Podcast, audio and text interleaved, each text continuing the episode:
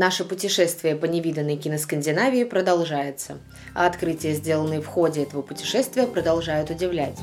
Сегодня мы снова разберем дебют, но дебют, после которого автор успел уже снять несколько других картин и, в принципе, состоялся. Аксель Петерсон дебютировал с фильмом «Авалон» в 2011 году.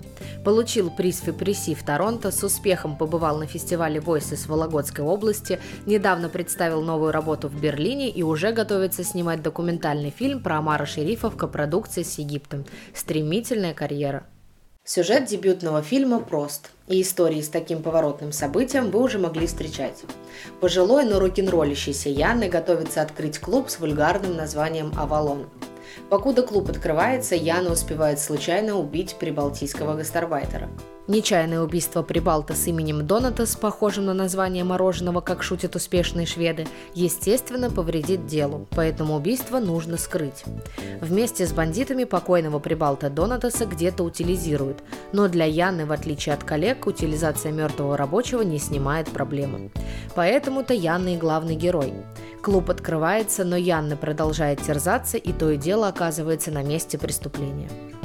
Случайное убийство здесь не влечет череду все новых и новых преступлений. Вокруг героя не начинают роиться подозрения.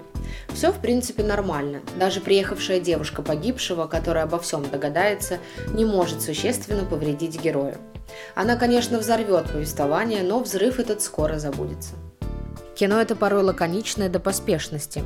Стремительный монтаж и ручная камера вычищают всякую статику. Частый и часто бессмысленный диалог не дает отдыха в тишине, а там, где тишина все же случается, лезет в уши навязчивый клубный бит.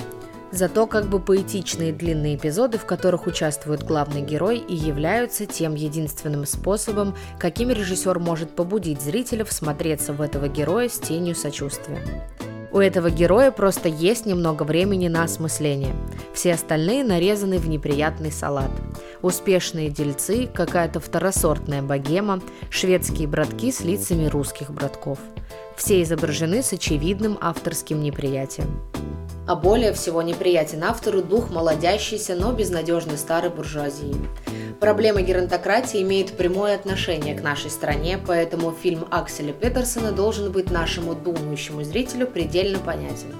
И не важно, что прошло с его выхода уже 7 лет. Кто управлял страной 7 лет назад?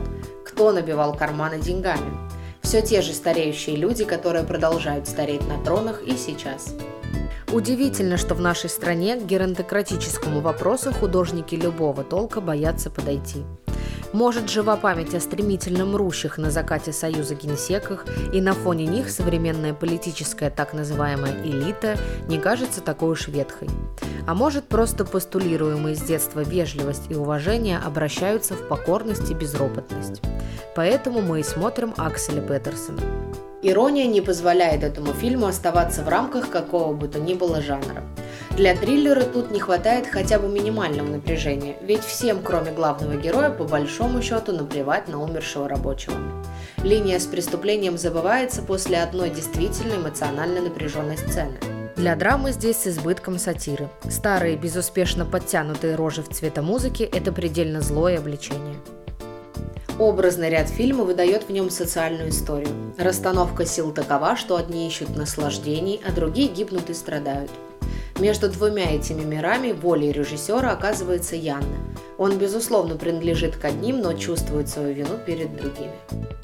В самой напряженной сцене девушка убитого Донатаса представляет горлу стоящего на коленях Янны огромную косу.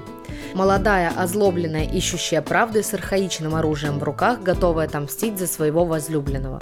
Это самое яркое напоминание молодости в фильме. Но прольется в этом фильме только кровь рабочего и ничья другая. Молодость здесь в проигравших. К концу фильма пространство захватывает вечеринка в честь открытия Авалона. Быстрые ритмы, цветомузыка, алкоголь, наркотики, дикая и иррациональная сцена какого-то вампиризма. Престарелые хозяева жизни ощупывают в туалете тела двух молодых людей. Просто касаются их и получают наслаждение от прикосновения. Что это? Замечательно неуютная, нездоровая сцена. Эта старость тщетно пытается впитать в себя энергию юности, но все это не обратит ход увядающей жизни. Они ищут Авалон, они его не найдут, хотя и плывут куда-то в ту сторону в последних живописных кадрах.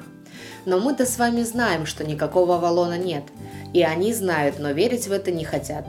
Оттого и отстраивают свое уродливое земное подобие рая, похожее на бордель.